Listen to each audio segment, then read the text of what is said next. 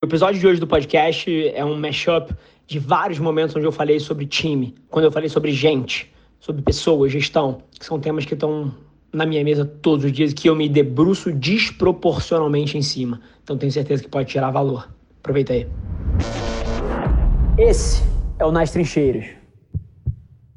Gerenciar uma equipe tão multidisciplinar, onde você tem pessoas pô, com opções de vida diferentes, ambições de vida diferentes, escolhas de vida diferentes, e você precisa ter um ecossistema onde aqui dentro elas trabalham por um propósito único. Basicamente, a minha visão desse tema é investir tempo para encontrar as melhores pessoas, não só na hora de atração, mas também aqui dentro conseguir separar o joio do trigo, basicamente entendendo quem de fato respeita os valores que a gente defende, defende os valores internamente, e esse tipo de coisa, ele é observado no dia a dia, assim, não tem mistério. Se você lidera uma empresa e você não consegue olhar para sua equipe e falar: esse cara aqui é um representante perfeito da minha cultura, essa pessoa aqui não tanto, é porque nem você sabe qual é a cultura que você quer construir. Então, assim, a minha visão não é lidar com fit cultural, é imprimir a cultura que eu acredito em quem está aqui dentro. E a maneira que você faz isso é basicamente recompensando e punindo as pessoas dentro do seu ecossistema de acordo com o que você diz que defende. Qualquer coisa que seja pontual, exemplo, ah, vou institucionalizar uma avaliação semestral, uma avaliação anual e uma vez por ano eu vou olhar o que as pessoas estão fazendo, esquece. Feedback é para ser dado em tempo real, em loops ciclos de iterações super curtos, com base na execução do dia a dia, com base no que acontece e como você responde. Então, assim, avaliar a performance das pessoas, qualquer gestor deve sempre estar não só avaliando, mas como dando coaching, ensinando, mentorando as pessoas com base diária, feedback você dá nas trincheiras do dia a dia. O que você pode sim é ter períodos onde você força a formalização disso, até porque se você quer escalar uma empresa, você não pode escalar uma empresa com base no boca a boca, na opinião das pessoas. Você tem que escalar através de processos. E aí, eventualmente, você pode criar momentos onde, por exemplo, as pessoas dentro da empresa se avaliam, avaliam umas às outras dentro de valores e eu vou falar o que a gente faz aqui, tá? Aqui dentro a avaliação é 100% sigilosa, onde todo mundo avalia as pessoas com quem trabalha, se avalia e avalia o seu gestor. 100% sigiloso. As únicas pessoas que têm acesso a isso são as pessoas de recursos humanos. Então, não existe dedo, as pessoas não, não precisam ter medo de sentar o pau num colega que está fazendo merda, não precisam ter medo de valorizar alguém e ser percebido como um pela-saco. Então, assim, é uma coisa que traz um nível de transparência e se você tem a cultura certa na galera, a galera usa de fato isso para expulsar os maus elementos e evidenciar os maus elementos e para ressaltar quem está fazendo um puta trabalho e quem soma para a equipe. Então, o que você pode fazer são coisas como avaliações periódicas entre os pares, principalmente também das pessoas para os seus gestores, porque se você quer crescer uma empresa, é fundamental que você saiba encontrar quem são os melhores gestores para que você possa dar cada vez mais projetos, cada vez mais pista para essas pessoas, e isso vem do bottom up, não do top down. Porque tem muito gestor que beija para cima e chuta para baixo. E esse tipo de coisa você consegue ver na hora que você pede para o próprio time dele avaliar ele como gestor.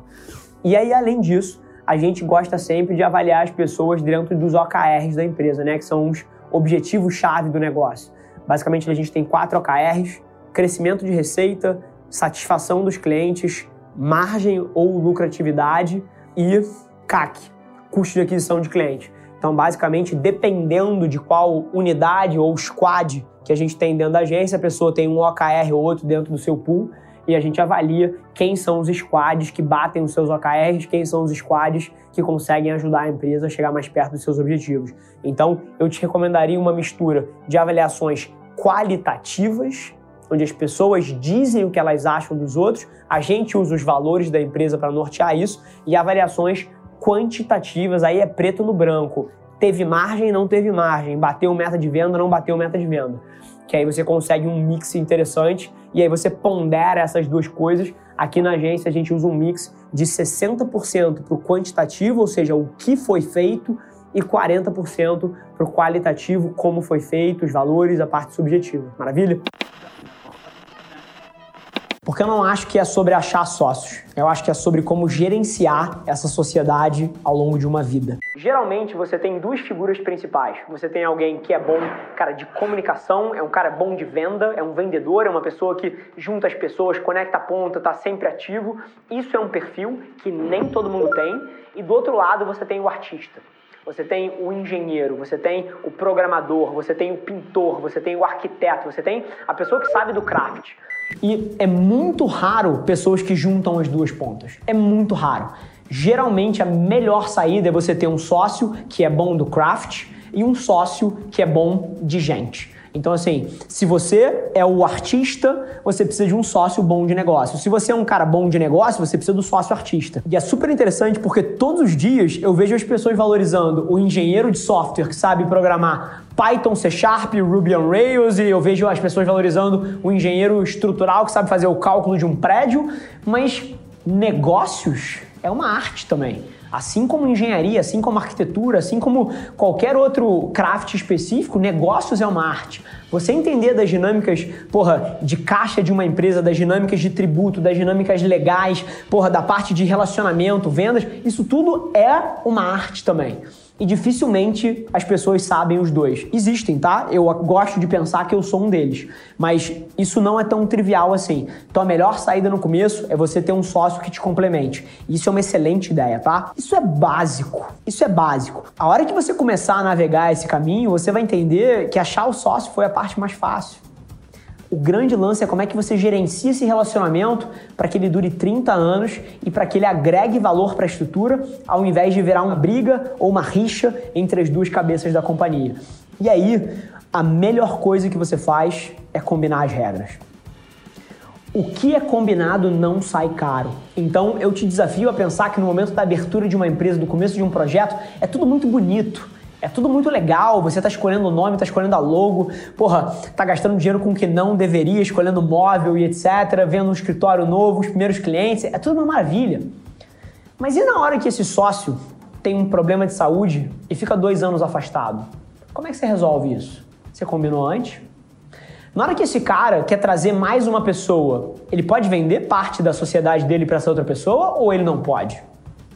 Na hora que a empresa tem 15 mil reais de lucro no final do ano, o que, que faz com isso? Reinveste na empresa ou será que você pode distribuir dividendo? Isso tem que estar combinado. E iguais a esses três exemplos básicos que eu trouxe, tem 747 outros. Então, a principal coisa que eu te falo é você precisa combinar as regras do jogo antes, porque isso vai ser definidor no sucesso da tua companhia. Então, assim, eu acho que eu consegui dar um mapa sobre como você pensar para trazer um sócio, mas é muito mais sobre como é que você molda essa estrutura para que esse relacionamento seja saudável e devolva valor para a estrutura. Pensa nisso. Esse foi mais um episódio da nossa experiência em áudio e como eu já falei, eu adoraria saber que você está gostando do que a gente está compartilhando por aqui. Então não esquece, se você está tirando valor desse conteúdo, ia significar o mundo para mim, que você tirasse um print da sua tela, postasse no stories me marcando e aproveita para ir na sua plataforma favorita também e deixar um rating de cinco estrelas e um comentário lá, ajudando a gente a construir essa comunidade tão vibrante que move o Brasil para frente através do empreendedorismo e que fala desse Brasil que dá certo. É um prazer ter vocês comigo e a gente se vê no próximo episódio do podcast.